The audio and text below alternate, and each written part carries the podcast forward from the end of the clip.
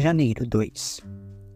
Gênesis 3, versículo 1 a 4, versículo 26. A serpente era o mais astuto de todos os animais selvagens que o Senhor Deus havia criado.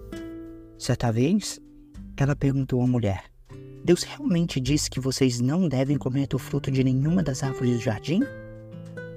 Podemos comer do fruto das árvores do jardim, respondeu a mulher. É só do fruto da árvore que está no meio do jardim que não podemos comer. Deus disse: Não comam e nem sequer toquem no fruto daquela árvore. Se o fizerem, morrerão. É claro que vocês não morrerão, a serpente respondeu à mulher.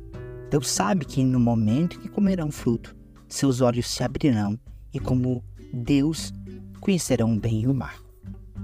A mulher viu que a árvore era linda e que seu fruto parecia delicioso desejou sabedoria que ela lhe daria. Assim, tomou do fruto e o comeu.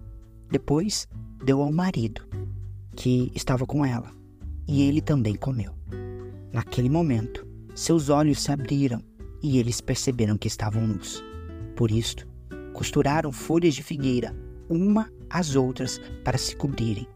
Quando soprava a brisa do entardecer, o homem e a sua mulher ouviram o Senhor caminhando pelo jardim e se esconderam dele entre as árvores. Então o Senhor Deus chamou o homem e perguntou: Onde você está? Ele respondeu: Ouvi que estava andando pelo jardim e me escondi. Tive medo, pois estou nu. Que ele disse que estava nu? perguntou Deus. Você comeu do fruto da árvore que eu lhe ordenei que não comesse? O homem respondeu: Foi a mulher que me deste ela me ofereceu do fruto e eu comi. Então o Senhor Deus perguntou à mulher: O que foi que você fez? A serpente me enganou, respondeu a mulher. Foi por isso que comi do fruto. Então o Senhor disse à serpente: Uma vez que fez isso, maldita é você. Entre todos os animais domésticos e selvagens, você se arrastará sobre o próprio ventre. Rastejará no pó enquanto viver. Farei que haja inimizade entre você e a mulher e entre a sua descendência e a descendência dela. Ele lhe ferirá a cabeça, e você lhe ferirá ao calcanhar.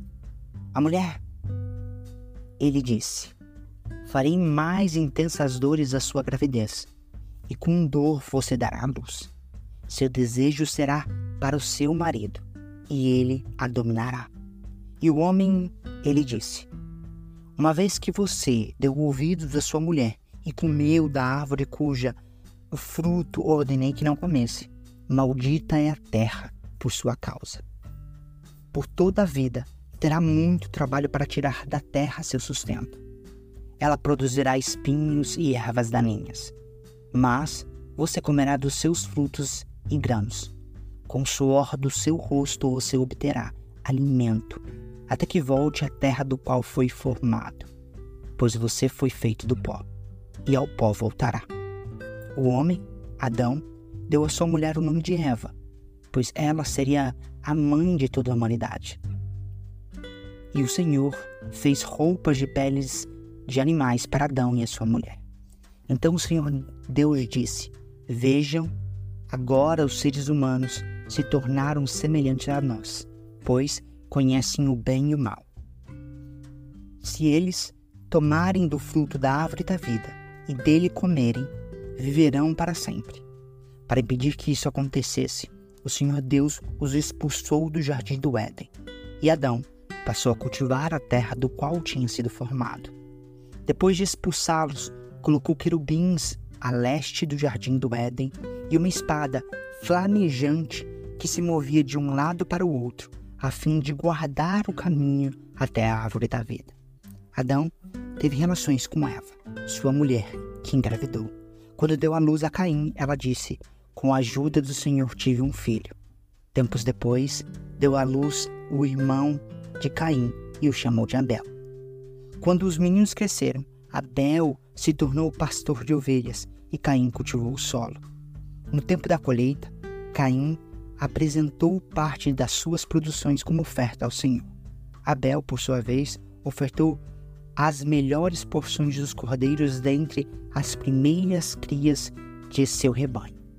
O Senhor aceitou Abel e a sua oferta, mas não aceitou Caim e a sua oferta. Caim se enfureceu e ficou transtornado. Por que você está tão furioso? O Senhor perguntou a Caim. Porque está tão transtornado? Se você fizer o que é certo, será aceito. Mas, se não fizer, tome cuidado. Pecado está à porta, à sua espera, e deseja controlá-lo. Mas é você quem deve dominá-lo. Caim sugeriu ao seu irmão: Vamos ao campo. Enquanto estavam lá, Caim atacou seu irmão Abel e o matou. Então o Senhor perguntou a Caim: Onde está o seu irmão? Onde está Abel? Não sei, respondeu Caim. Por acaso sou responsável por meu irmão? Então Deus disse: O que você fez, ouça. O sangue do seu irmão clama por mim da terra. O próprio solo que bebeu o sangue do seu irmão, sangue que você derramou, amaldiçoa você. O solo não lhe dará boas colheitas, por mais que você se esforce, e de agora em diante você não terá um lar e andará sem rumo pela terra. Caim disse ao Senhor: Meu castigo é pesado demais, não posso aguentá-lo. Tu me expulsastes da terra e de tua presença, e me transformastes nos andarilhos sem lar. Qualquer um que me encontrar me matará. O Senhor respondeu: Eu castigarei sete vezes mais quem matar você. Então o Senhor pôs em Caim um sinal para alertar qualquer um que tentasse matá-lo. Caim saiu da presença do Senhor e se estabeleceu na terra de Nod, a leste do Éden. Caim teve relações com sua mulher, que engravidou e deu à luz Enoque. Então Caim fundou uma cidade a qual deu o nome de Enoque, como seu filho. Enoque teve um filho chamado Irade. Irade gerou Meusael. Meusael gerou Metusael. Metusael gerou Lameque. Lameque se casou com duas mulheres. A primeira se chamava Ada e a segunda Zilá. Ada deu à luz a Jabal. Ele foi o precursor dos que criam rebanhos e moram em tendas.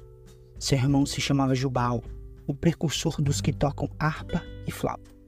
Zilá, a outra mulher de Lameque, deu à luz um filho chamado Tubal-Caim, que se tornou mestre em criar ferramentas de bronze e ferro. Tubal-Caim teve uma irmã chamada Naamá. Certo dia, Lameque disse às suas mulheres, Ada e Zilá, ouçam minha voz, escutem o que vou dizer. Mulheres de Lameque, matei um homem que me atacou, um rapaz que me feriu.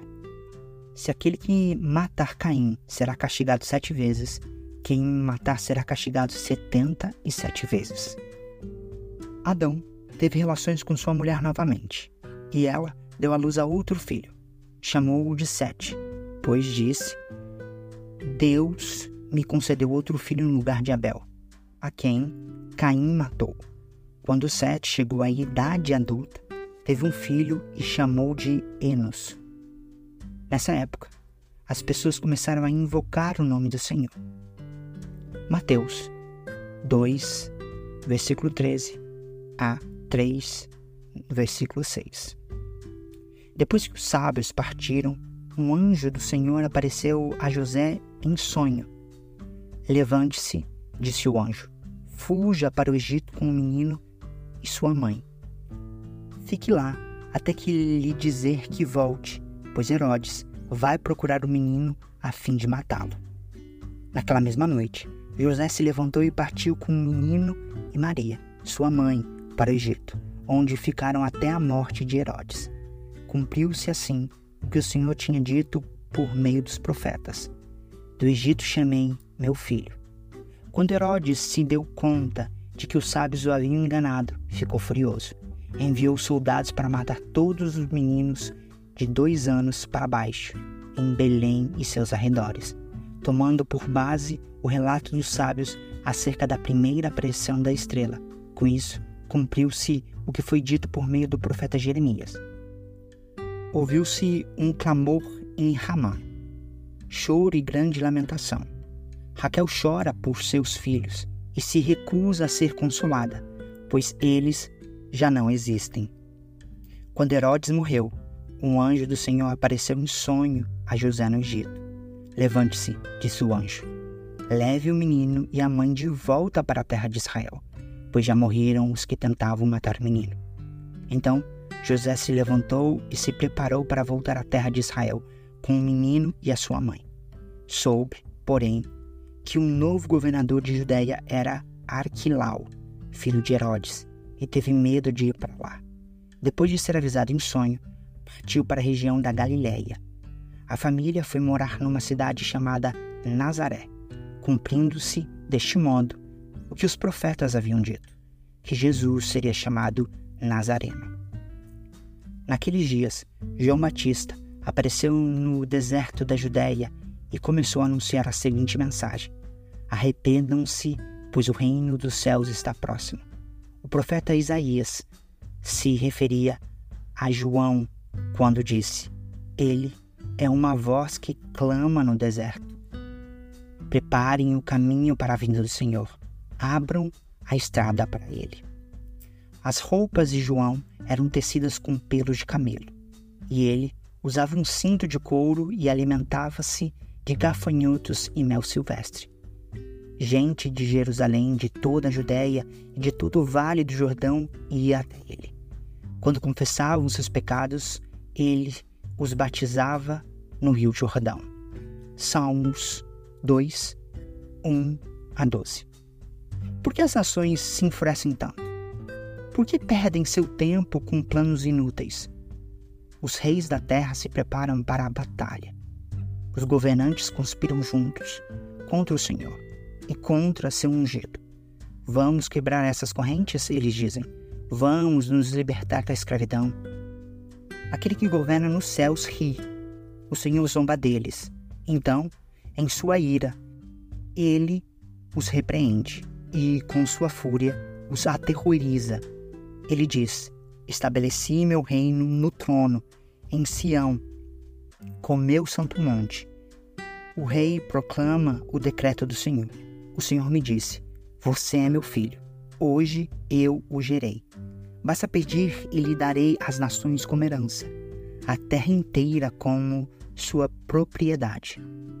Você as quebrará com cetro de ferro e as despedaçará com vasos de barro. Portanto, reis, sejam prudentes, aceitem a advertência, governantes da terra, sirvam ao Senhor com temor, alegrem-se nele com tremor, sujeitem-se ao Filho, para que ele não se ire e vocês não sejam destruídos de repente, pois sua ira se acende num instante. Felizes, porém, os que nele se refugiam. Provérbios 1, 7 a 9. O temor do Senhor é o princípio do conhecimento, mas os tolos desprezam a sabedoria e a disciplina. Meu filho, preste atenção à correção do seu pai e não deixe de lado a instrução da sua mãe. O que aprender com eles será coroa da graça em sua cabeça e colar de honra ao seu pescoço.